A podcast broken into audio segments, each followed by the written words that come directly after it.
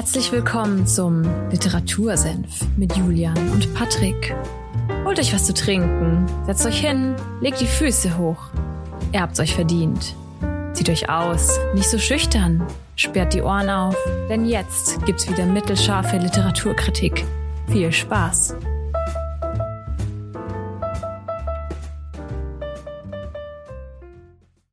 Literatursenf, Folge 107. Am 5. Juni. Es ist Pfingstsonntag, wenn ich mich nicht täusche.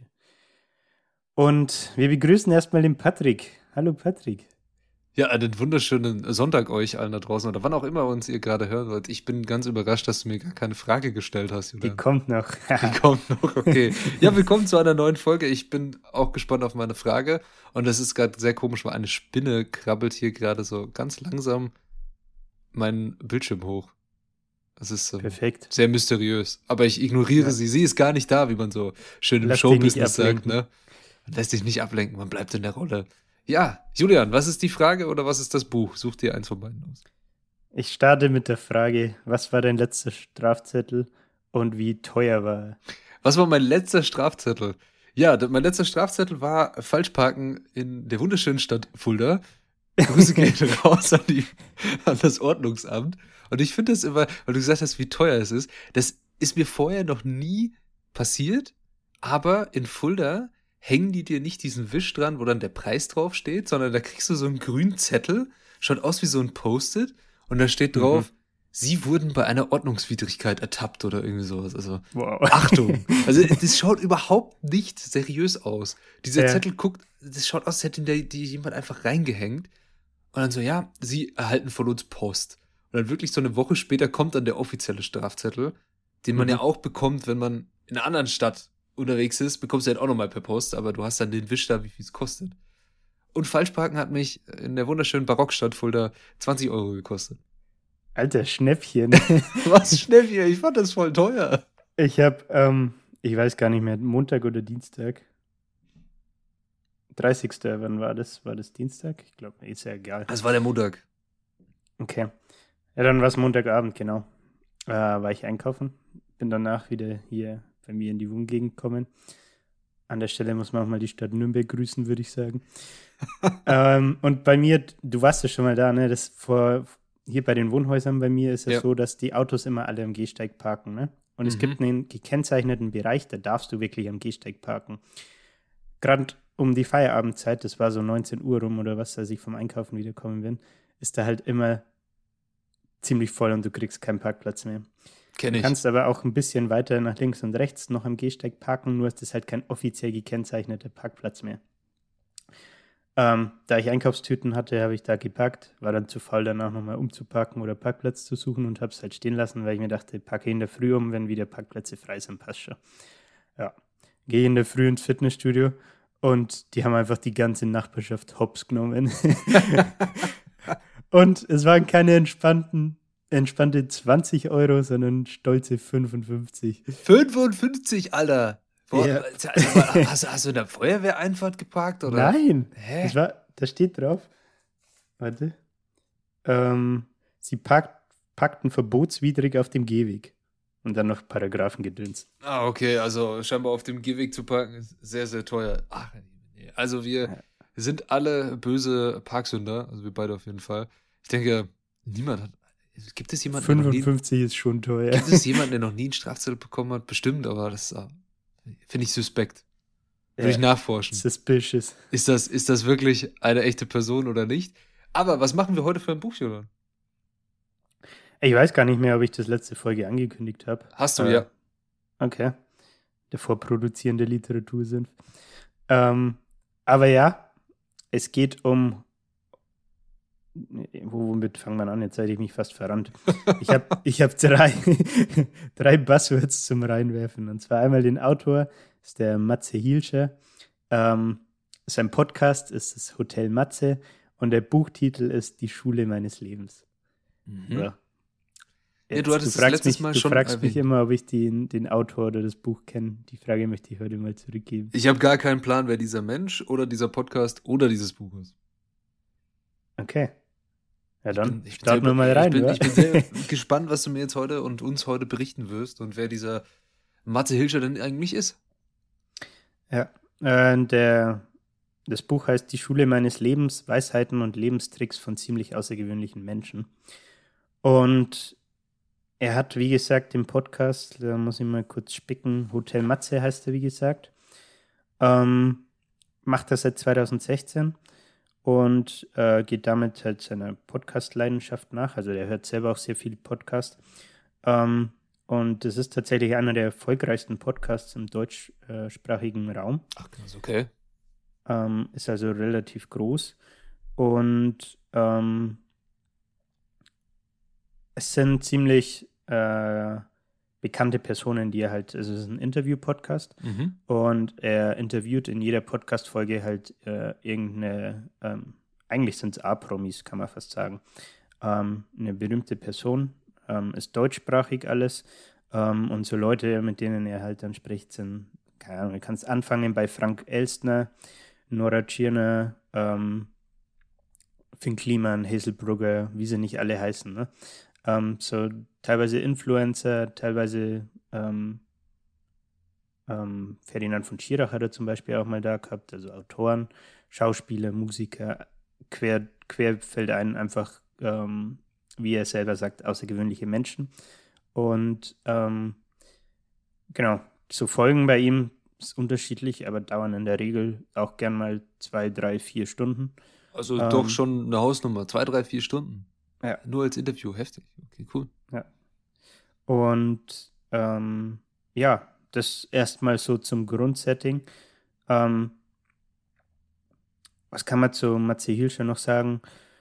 Er kümmert sich hauptberuflich um, äh, es, um Mitvergnügen, heißt das Ganze. Das ist ein digitales Stadtmagazin, äh, das er mitgegründet hat. Ist in Berlin, Hamburg, Köln und München. Ähm, sesshaft, sagt man das so? Ja, schon. Ja, kann man so sagen. Ne? Und hat, wie gesagt, den Podcast, ähm, ist verheiratet, hat einen Sohn und eine Katze. Und das war schon was, was der Bucheinband über ihn hergibt, eigentlich.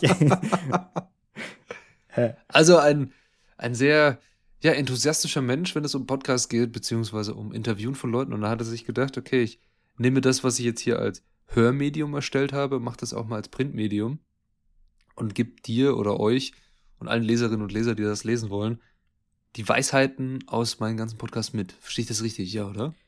quasi, ja. Also ich habe mir so ein Interview mit ihm angeschaut, da war er bei Worldwide Wohnzimmer.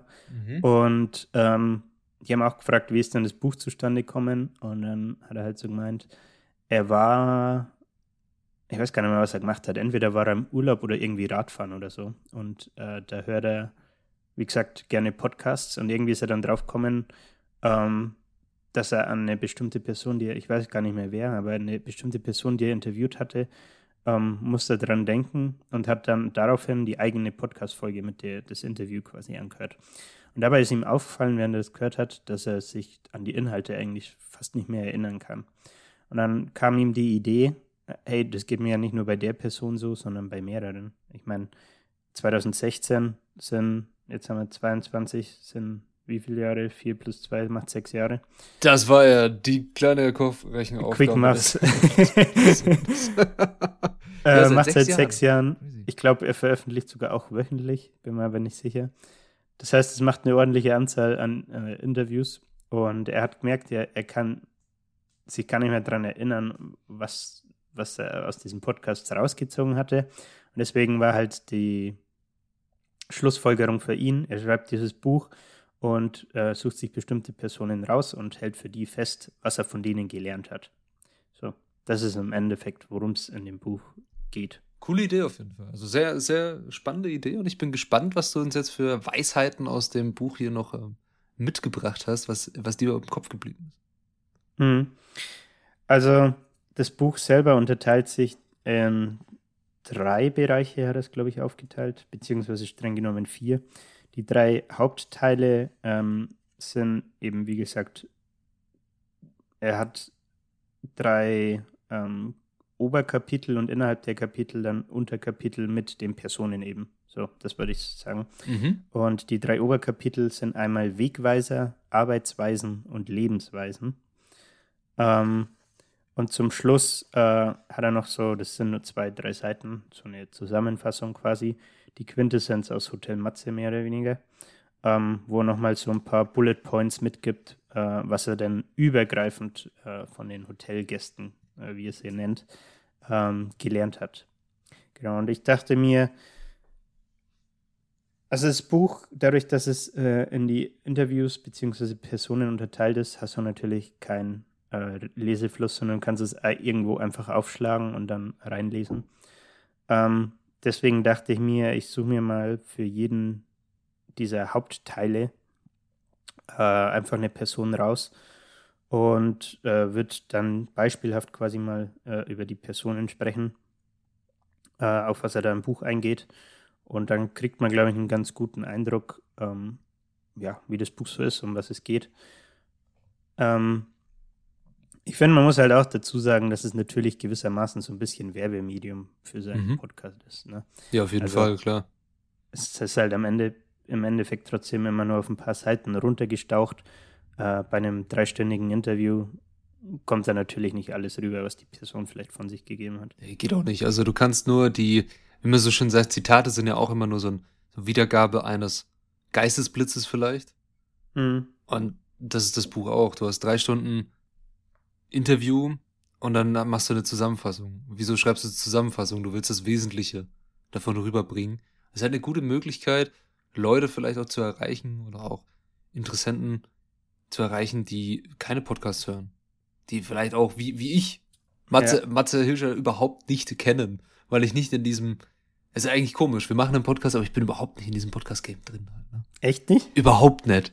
Also, ich höre, wenn ich jetzt ehrlich bin, ich höre wirklich sehr oft 100, 100, nee, ist gar kein Podcast.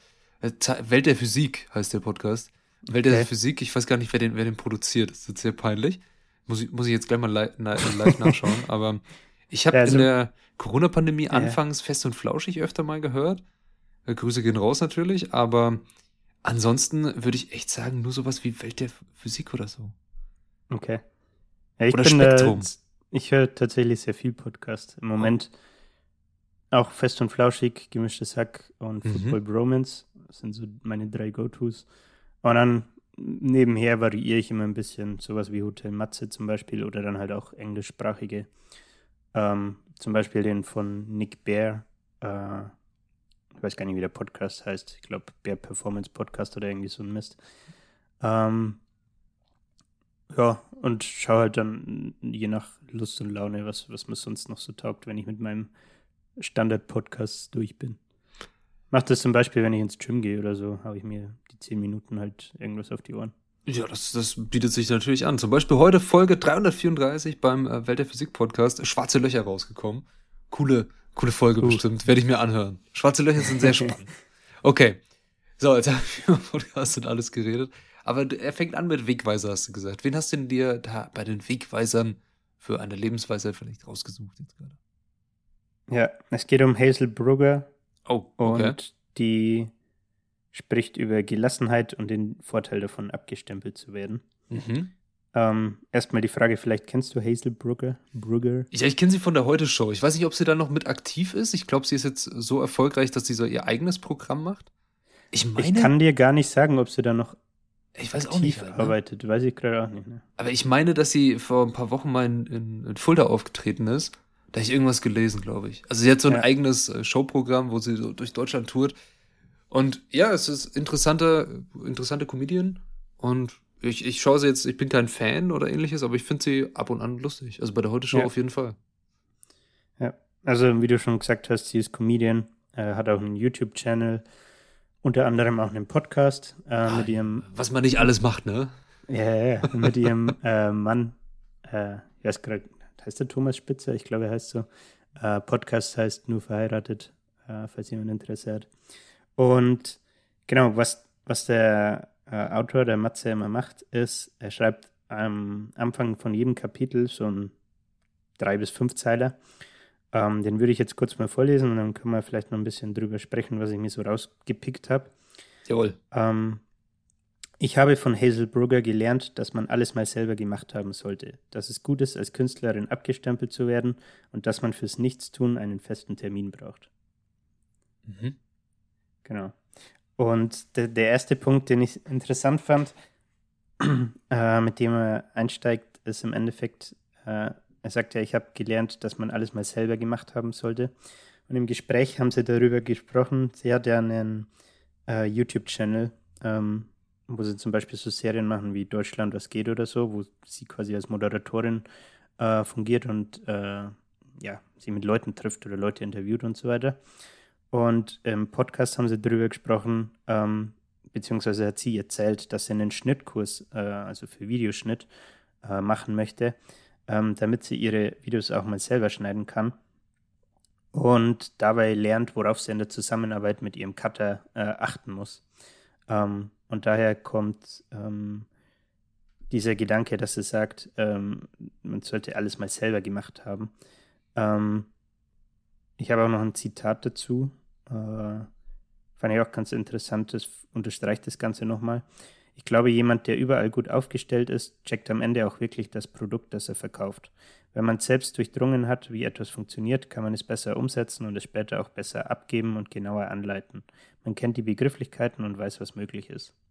Ja, auf jeden Fall. Also de definitiv kann ich nur unterschreiben. Es ist eine, eine coole Lebensweisheit und auch eine sehr interessante Herangehensweise. Weil immer nur delegieren und von anderen zuarbeiten lassen, dann weiß ja gar nicht, wie der ganze Prozess funktioniert. Was bekomme ich da eigentlich? Ja. Zum Beispiel, ich habe äh, ein Beispiel aus meinem, also jetzt gerade brandaktuell, wir haben so ein Projekt äh, im Studium im Moment und wir machen, wir entwickeln ein Lebensmittel. So von der Pike auf entwickeln wir ein neues Lebensmittel. Und es besteht natürlich die Möglichkeit, also wir haben so einen Ausgangsrohstoff und diesen Rohstoff könnte man beziehen. Also wir könnten mhm. den irgendwo kaufen und daraus dann den weiterverarbeiten. Und dann wäre der natürlich immer in irgendeinem Standard und perfekt und alles Mögliche. Haben wir aber am Anfang gesagt, wollen wir nicht. Wir wollen dieses Produkt selber herstellen. Mhm. Und wir wollen unseren Rohstoff quasi, den wir dann weiterverarbeiten wollen, auch noch selber herstellen. Aus ja, weiteren Rohstoffen zwar, aber trotzdem, wir wollen diesen Schritt gehen, um zu verstehen, wie funktioniert das und wie kriegt man das so perfekt hin, dass es dann für die Endproduktion gut ist. Ja, das äh, war ein scheiß heftiger Aufwand. das war wichtig. Ja, klar, also wir sind mehr als einmal auf die Schnauze gefallen. es war, es war super. Also jetzt verstehen wir wenigstens, wie das Ganze funktioniert und jetzt können wir, jetzt haben wir einen Prozess entwickelt und jetzt können wir damit gut arbeiten. Also ich kann das nur, wie sie sagt, unterschreiben. Ja, genau. Vor allem, worauf sie ja auch raus will, ist, wenn du jetzt zu so einem Produzenten gehst und dir holt man sich da ein Angebot, ich nehme es jetzt einfach mal an, er macht dir ein Angebot und sagt, keine Ahnung, ich brauche eine Woche dafür um zu liefern und, und, du weißt, das ist auch in drei Tagen möglich, dann kannst du halt auch das nachvollziehen und checken, ob, ob dich gerade jemand versucht zu verarschen und so. Das war halt auch das so ein bisschen, wo sie drauf raus wollte, mit du weißt, was möglich ist, äh, was es kostet und so weiter und so fort. Ja, das war ein, ein Punkt. Ähm, der andere Punkt, den ich, oder das Zitat, das ich mir noch rausgeschrieben äh, hatte, ging äh, zum Thema Stress. Und zwar hatte der Matze in der Zusammenfassung am, Anfang ja gemeint, ähm, er hat gelernt, dass man fürs Nichtstun einen festen Termin braucht. Und ähm, dadurch, dass sie selbstständig ist, äh, hat sie natürlich immer einen vollen Terminkalender und ähm, im Gespräch sind sie dann auch so drauf gekommen, dass sie, ich weiß leider gerade nicht mehr, wie genau dieser Rhythmus war, aber dass sie sich im regelmäßigen Abständen zu einem Blocker einstellt, ähm, so, ich weiß auch nicht, ob ganztägig oder sogar nur halbtägig, aber ist ja auch nicht so wichtig, ähm, wo sie einfach Zeit hat äh, und keine Business-Termine, sondern mhm. Zeit für sich und die Zeit sich auch nehmen kann, ähm, um zu, zu, machen, was sie, auf was sie gerade Bock hat. Ne? Ähm, könnte jetzt zum Beispiel lesen sein, wenn man im Alltag so nicht dazu kommt. ja, auf jeden Fall. Also nehmt euch das zu Herzen. Also, äh, auch für Lesen braucht man einen festen Blocker, ja. Ja. Und äh, über, über diesen Punkt mit dem Termin fürs Nichtstun sind sie eben auf dieses äh, Thema Stress auch gekommen und dann hat sie so gemeint, ich finde, dass so ist es was. Ich finde, das ist so richtig unattraktiv, wenn man immer nur darüber spricht, wie gestresst man ist. Weil Stress ist einfach ein Mechanismus. Stress haben ist so ein bisschen wie auf Toilette gehen. Jeder hat es, jeder macht es, aber niemand will es sehen. Das fand ich ein witziges Zitat. ey. Ja, auf jeden Fall. Also jeder spricht über Stress, aber keiner weiß, warum er gestresst ist. Stimmt schon. Ja, fühlt man sich auch so ein bisschen ertappt, ne? Ah, was? Nein, auf gar keinen Fall wäre ich jemals gestresst. Jawohl. jo, ähm, genau. Ähm, das war's eigentlich auch schon wieder zu dem Das, ersten das Part. sind die Wegweiser, okay? Also der ist so eher ein bisschen, okay. Gibt es wahrscheinlich noch mehr im Buch, ne? Du willst uns ja jetzt hier nicht ja, alles ja, sagen. definitiv. Ein bisschen seine Sichtweise ändern. Die Perspe der Perspektivenwechsel, den wir schon oft im Podcast gesprochen haben. Finde ich ganz witzig, was, was du da rausgesucht hast. Und ich glaube, es ist auch mega interessant. Also wenn man auf sowas steht, sowas zu lesen und Interviews sich anzuhören von Menschen aus Film und Fernsehen oder aus, äh, von irgendwelchen bekannten Persönlichkeiten und mehr über denen ihr Leben erfährt. Ich glaube, ich finde das interessant, aber ich würde es, glaube ich, nicht lesen, persönlich. Ja, ich habe auch im November mit dem Buch angefangen und es jetzt äh, Ende Mai quasi fertig gelesen. Ähm, Hintergrund ist einfach ganz, wie du sagst, man hat nicht so wirklich Bock, das zu lesen, sondern es ist eher so, dass man es immer wieder mal äh, aufnimmt und sich dann einfach ein, zwei Kapitel mal durchliest. Ähm, man kann ja auch äh, nach, nach dem Inhalten gehen und sich speziell was raussuchen oder so, ne? Ähm, seine Empfehlung ist tatsächlich auch, das Buch äh, äh, auf der Gästetoilette zu platzieren. Ja. Das ist eine, eine sehr gute Empfehlung. Da gibt es immer wunderbare Möglichkeiten, da mal kurz reinzugucken, ne? Definitiv. So, dann als nächstes nach Wegweisern hatten wir Arbeitsweisen, glaube ich, ne? Das ist korrekt, ja. Da habe ich jetzt tatsächlich keinen äh, Interviewgast, keinen Hotelgast äh, mir rausgesucht, sondern er macht im Buch auch immer Hofpausen, nennt er das. Mhm. Äh, halt, um das Thema Schule weiterzuführen. Ne? Und ähm, da schreibt er eigene Gedanken auf. Das fand ich, wollte ich auch mit aufnehmen, weil es eine ja, erfrischende Abwechslung im Buch ist, finde ich. Und bei der einen Hofpause zum Thema Arbeitsweisen ging es darum, ähm, um das Thema etwas Neues anfangen. Und ähm, konkret darum, wie er oder was für einen Prozess, Schrägstrich, was für Schritte er für sich entwickelt hat, um etwas Neues anzufangen, wie zum Beispiel sein, sein Podcast, was er 2016 halt dann umgesetzt hat oder so, ne? Und das sind im Endeffekt ähm, fünf Schritte und die bricht er runter. Und das fand ich irgendwie, es ist halt natürlich, wird der ein oder andere da jetzt wahrscheinlich mit den Augen rollen, aber es ist halt sehr simpel und wenn man ähm, wirklich Bock hat oder irgendeine Idee hat und die umsetzen will, kann sowas Simples, glaube ich, auch helfen, wirklich aktiv zu werden und dann das wirklich anzugehen, das umzusetzen. Ähm, ich würde einfach mal kurz darauf eingehen. Wenn du eine Idee hast, die du umsetzen willst, fang möglichst sofort mit dem ersten Schritt an. Ja, ganz klar. Wieder das Beispiel, das wir schon rauf und runter gerockt haben, unser Podcast. Ne? Ist so, ja. Erstmal, fang einfach an. Komm, mach einfach. Ja. Muss nicht perfekt sein. Ja. Ähm, erzähl von deiner Idee, damit du immer wieder daran erinnert wirst und auch damit du Angst bekommst, dass jemand anderes die Sache vorher umsetzen könnte. Äh, fand ich auch einen ganz interessanten Punkt. Da weiß ich jetzt gar nicht mehr, wie wir das beim Podcast gehandhabt haben, ob wir da vorher groß mit wem drüber gesprochen haben. Kann Nee, ich nicht glaube, ne, das war uns völlig egal, ob das jemand schon mal gemacht hat oder nicht. Wir haben einfach angefangen. Was Ja. uns egal hat. Also. Ähm, genau, aber dann kommt auch schon Schritt 3 und das haben wir ja tatsächlich auch gemacht. Verpflichte dich zu einem festen Termin und einem festen Rahmen. Mach das Projekt zu deinem eigenen, in Anführungszeichen, Tatort. Ähm, und genau das machen wir ja jetzt seit mehr als zwei Jahren. Ne? Wir haben Ja. unseren einmal die Woche aufnehmen, sonntags kommt die Folge, haben unseren Rahmen, let's go. Let's go. Das, das alles, also außenrum mit, äh, mit Social Media und sowas. Das ist ein anderes Thema. Ja, ja. Ähm, genau, und dann kommen halt noch Schritt 4 und 5. Ähm, am Anfang muss es nicht perfekt sein. Ne?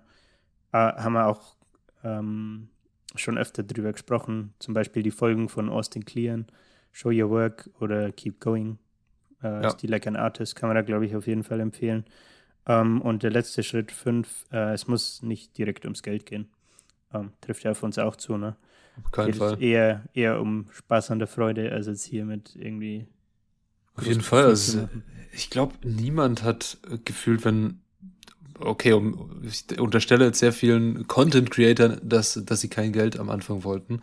Aber so von vielen Leuten oder Oh, bei vielen- Content Creatern ist es, glaube ich, schwierig. Ja, was anderes, ne? Aber ich glaube, bei, bei vielen Großen, wirklich, ich habe mir mal diese äh, Origin-Story von Mr. Beast, kennst du den? Zufällig? Ja, ja, klar. Den, den habe ich, den hab ich mal angeschaut. Und der hat am Anfang, der, der, der hat einfach angefangen, Videos zu machen. Und das war, das waren totale Random-Videos, die er da hochgeladen hat. Einfach auf was er gerade irgendwie Bock hatte. Ja. Und dann irgendwann hat er Geld bekommen. Und was er gemacht hat, ist, das ganze Geld, was er bekommen hat, hat er dann halt einfach in seinen Videos verschenkt. So das, Ja. was er jetzt immer noch macht. Ja. und umso größer er wurde, umso mehr Geld kam und umso komischeres Zeug konnten sie machen, wie wir verlosen eine Insel oder sowas.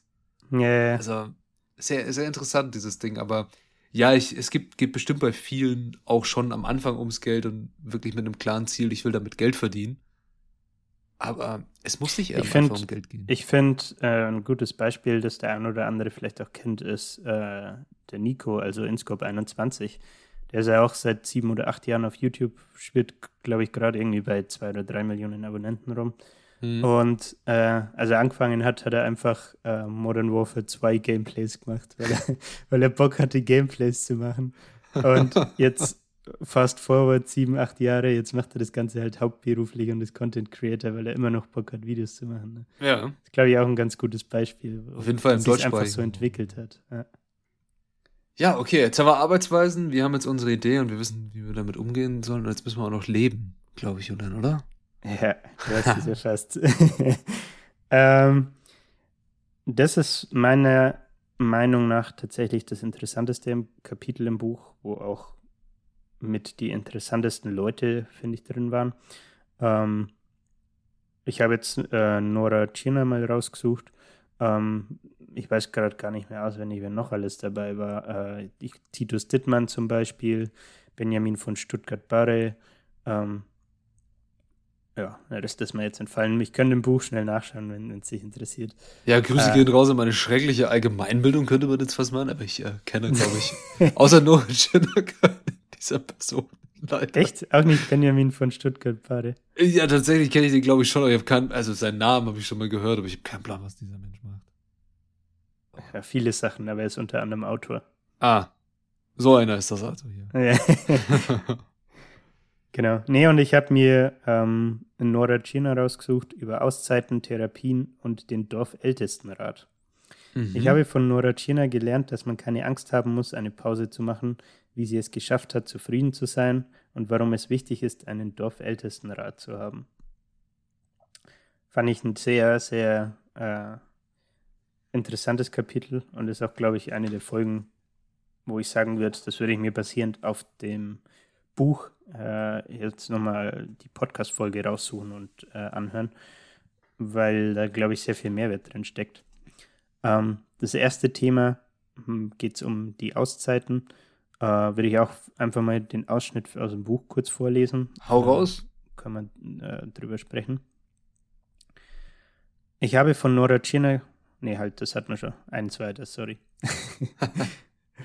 ich habe arbeitsmäßig die Kerz Kerze so von beiden Seiten abgebrannt, dass ich mich fast zugrunde gerichtet habe. Und dann äh, nur um kurz den Kontext zu geben und jetzt geht's weiter. Du kannst noch so gut sein, egal was du machst. Wenn du nicht checkst, wie wichtig Regenerationstage sind, wirst du niemals Olympia gewinnen, weil du ein Idiot bist. Es ist Teil des Trainings, es ist dein Job, eine Pause zu machen. Und dann ähm, kommt, steht die Frage so im Raum, was passiert, wenn man ein halbes Jahr Pause machen muss? Als Nora alles zu viel wurde, hat sie sich zwei Monate freigenommen. Sie konnte jedoch nicht richtig entspannen, weil sie wusste, dass sie dann wieder fit sein muss. Sie war also gezwungen, ein halbes Jahr Pause zu machen. Es war wichtig zu merken, ich mache das Undenkbare. Mache ein halbes Jahr frei und genau nichts ist passiert. Keiner hat es mir übel genommen. Und das fand ich irgendwie eine Aussage, die, auch wenn ich es nicht selbst erlebt habe, aber trotzdem sehr befreiend ist. Ja, auf jeden Fall. Also die ist, die ist super befreiend, diese Aussage. Ich habe das persönlich nur einmal im kleineren Rahmen erlebt. Also nicht, dass ich jetzt ein halbes Jahr Pause gemacht habe, sondern wir hatten in der Arbeit so ein, so ein großes Event irgendwie. Es sind relativ viele Leute gekommen und ich habe den ganzen Spaß organisiert. Also mit, Mhm. da müssen die ganzen Sachen hin, also das ganze Drum und Dran. Und an dem Tag, an dem das war, habe ich gemerkt, ich werde krank. Oder ich bin Mhm. krank. Ich habe Grippe bekommen einfach. Und ich bin aber trotzdem in die Arbeit gegangen, weil ich gesagt habe, okay, ich muss, ich, es liegt ja, es hängt ja an mir quasi. Ja. Ich, ähm, ich muss das ja machen. Ja, der Klassiker. Und dann stand ich morgens, wir hatten da so ein, so ein Morgenmeeting und ich, ich, ich sah aus wie die, der Tod auf zwei Beinen. Also, Ja. Wirklich. Ich sah, ich sah nicht gut aus. Und dann hat meine, meine Vorgesetzte zu mir gesagt, so, ja, geh heim. Also, was machst du hier? So, ja, aber heute ist doch dieses Ding und alles und bla. Ja, nee, du hast doch, also, wir wissen doch alle, was zu tun ist. Du hast doch jedem das gesagt, wo die Sachen liegen. Gibst mir einfach nur den Schlüssel für die Räume und dann passt das. So, äh, okay. Es war, es war ein ganz komisches, okay, die, die, die Welt, das war so ein Moment so, ja, die Welt dreht sich trotzdem weiter. ja. Und die, auch die Firma läuft weiter. Auch wenn Ja. du mal einen Tag Pause brauchst. Es hängt, Ja. es, die Welt hängt nicht von dir ab. Gerade im Berufsalltag ist das, glaube ich, eine sehr wichtige Erkenntnis, ne? Das Ja, und- zu realisieren. Die kriegt man nicht ohne solche Momente, finde ich. Ja, Du bist so viel zu finde ich- festgefahren. Äh, gerade im Projektgeschäft, auch äh, wenn es ums Thema Urlaub geht, immer sehr interessant, weil es immer wieder so Menschen gibt, die dann Angst haben, in Anführungszeichen Urlaub zu nehmen, weil sie meinen, so, hey, dann läuft das Projekt ja gar nicht mehr weiter. Mhm. Ne? Und das ist, finde ich, auch, geht in eine ähnliche Richtung irgendwie. Auf jeden Fall. Also das geht echt in eine ähnliche Richtung und sagt ungefähr das gleiche aus. Aber ja, sehr interessant, dass Nora Tschirner das machen konnte, ein halbes Jahr Pause und ja, es, wer, was sollen die Leute machen? Sollen sie sagen, ja, nee, du musst jetzt da kommen oder wie? Wenn sie nicht arbeiten kann, dann kann sie nicht arbeiten. Punkt. Mhm. Wenn man krank ist, ist man krank, wie man so schön sagt. Ne? Ja. ja. Okay, gut. Dann hast du noch das Prinzip vom Dorfältestenrat erwähnt gerade. Genau. Äh, Im weiteren Gesprächsverlauf geht es dann eben aufgrund ihrer Auszeit im halben Jahr Pause unter anderem ähm, auch um das Thema Therapien und den Dorfältestenrat. Und dann sagt sie halt sowas, äh, ich gebe das jetzt nicht eins zu eins wieder, aber vom Wortlaut her sowas wie, ähm, sie findet es schade, dass sowas wie Therapien in der Gesellschaft gewissermaßen so ein bisschen verrufen sind und als, als negativ betrachtet werden. Ähm, sie wird diesen Gedanken gern mit äh, was Positiverem ersetzen und wirft da eben den Dorfältestenrat äh, rein. Habe gleich ein Zitat dazu. Ähm, wobei, ich glaube, es macht mehr Sinn, erst mit dem Zitat zu starten und dann äh, erwähne ich noch kurz, was, äh, wie sie selbst das Ganze interpretiert. Ähm, das Prinzip vom Dorfältestenrat. Früher, ganz früher, also in der Höhle, war das so. Du hattest ein Lagerfeuer, du hattest verschiedene alte Leute mit Lebenserfahrung und, die, und du hattest die Dorfältesten, die diesen Status hatten, weil sie lebensweise waren und wirklich etwas über das Leben wusstest. Wenn du an einem Punkt angekommen bist, an dem du nicht weiter wusstest, bist du abends zum Lagerfeuer gegangen und hast mit ihnen gesprochen. So erklärt sie das ganze Prinzip Mhm. Dorfältestenrat, ne? wo kommt der Begriff her? Und dann sagt sie noch so, ähm, dieses Thema Lagerfeuer und so ist natürlich jetzt in der heutigen Gesellschaft ein bisschen hinfällig, ähm, aber sie interpretiert das Ganze für sich äh, im eigenen Alltag so, dass sie in den Dorfältestenrat um sich rum hat, äh, Leute hat, wie zum Beispiel ihren Therapeuten, da kommen aber auch Leute rein wie ähm, ihre engsten Freunde zum Beispiel, äh, sowas wie Familie, Eltern äh, oder zum Beispiel auch Großeltern, Leute mit Lebenserfahrung. Ähm, aber nicht nur so, ähm, was wir jetzt hatten, Familie, Therapeuten, sondern auch sowas wie Idole und so weiter. Leute, zu denen man aufblickt ähm, und die man vielleicht auch gar nicht persönlich kennt, ähm, sondern ja, von denen man irgendwie Inspiration zieht, ähm, zu denen man aufschaut, äh, etc. Und ähm, das fand ich auch ein Konzept, das äh, sehr, sehr cool ist, vor allem, ähm, weil sie halt dann auch sagt, so wen, welche Leute sie in ihren Dorfältestenrat, äh, also nennt auch wirklich Namen, Mhm. ähm, welche Leute sie da reinzählen würde. Ähm, und der Matze hat dann auch im Buch ähm, im Nachgang quasi nochmal überlegt, so wen er in seinen Dorfältestenrat äh, zählen würde. Das fand ich eine ganz interessante Idee, äh, sich darüber Gedanken zu machen und sich damit zu beschäftigen. Ja, klar, es ist eine, eine wichtige Sache, Ansprechpersonen zu haben, sich öffnen zu können. Das ist etwas Tolles. Und ja, jeder sollte sich Gedanken über seinen Dorfältestenrat machen hier. Interessanter, yeah. interessanter Wortlaut. Also tolle Sache. Also sehr, sehr spannende Lebensweisheit, die Nora Tschirner mit, oder dem, dem Matze hier mitgegeben hast, die und du uns hier weitergeben hast. Richtige Flaschenpost. Yeah. Kann man, kann man nicht anders sagen. Und was ist zum Schluss die Quintessenz des Ganzen? Jetzt haben wir, wir haben Arbeitsweise, ja. Arbeitsweise haben wir gemacht. Was haben wir Vorher haben wir Wegweiser noch gehabt und jetzt hatten wir noch Lebensweise und jetzt wollen wir am Ende noch ein Fazit ziehen. Wie, wie eine schöne Zusammenfassung, ne? So ungefähr, ja. Einer seiner Kumpels, also von Matze, hat ihn so gefragt, ähm, während er das Buch geschrieben hat, ja, alles schön und gut, aber was ist denn jetzt eigentlich so der Schlussstrich? Was ziehst du denn jetzt aus deinen hunderten von Folgen äh, Interview-Podcasts so? Und basierend darauf hat er sich so hingesetzt und das mal runtergeschrieben und es sind dann, ich weiß nicht genau wie viel, aber so elf, zwölf Bullet Points. Ähm, immer so zwei, drei Zeiler. Und ähm, auf die geht er am Schluss vom Buch dann halt ein und fasst das Ganze nochmal so ein bisschen zusammen. Ähm, fand ich auch nochmal ganz, ganz, ganz witzige Punkte teilweise, äh, ganz interessante Punkte, ähm, wo wir auch noch auf zwei, drei eingehen könnten. Mhm. Ja, ich pick einfach mal random irgendwas raus. Ähm, Hau raus.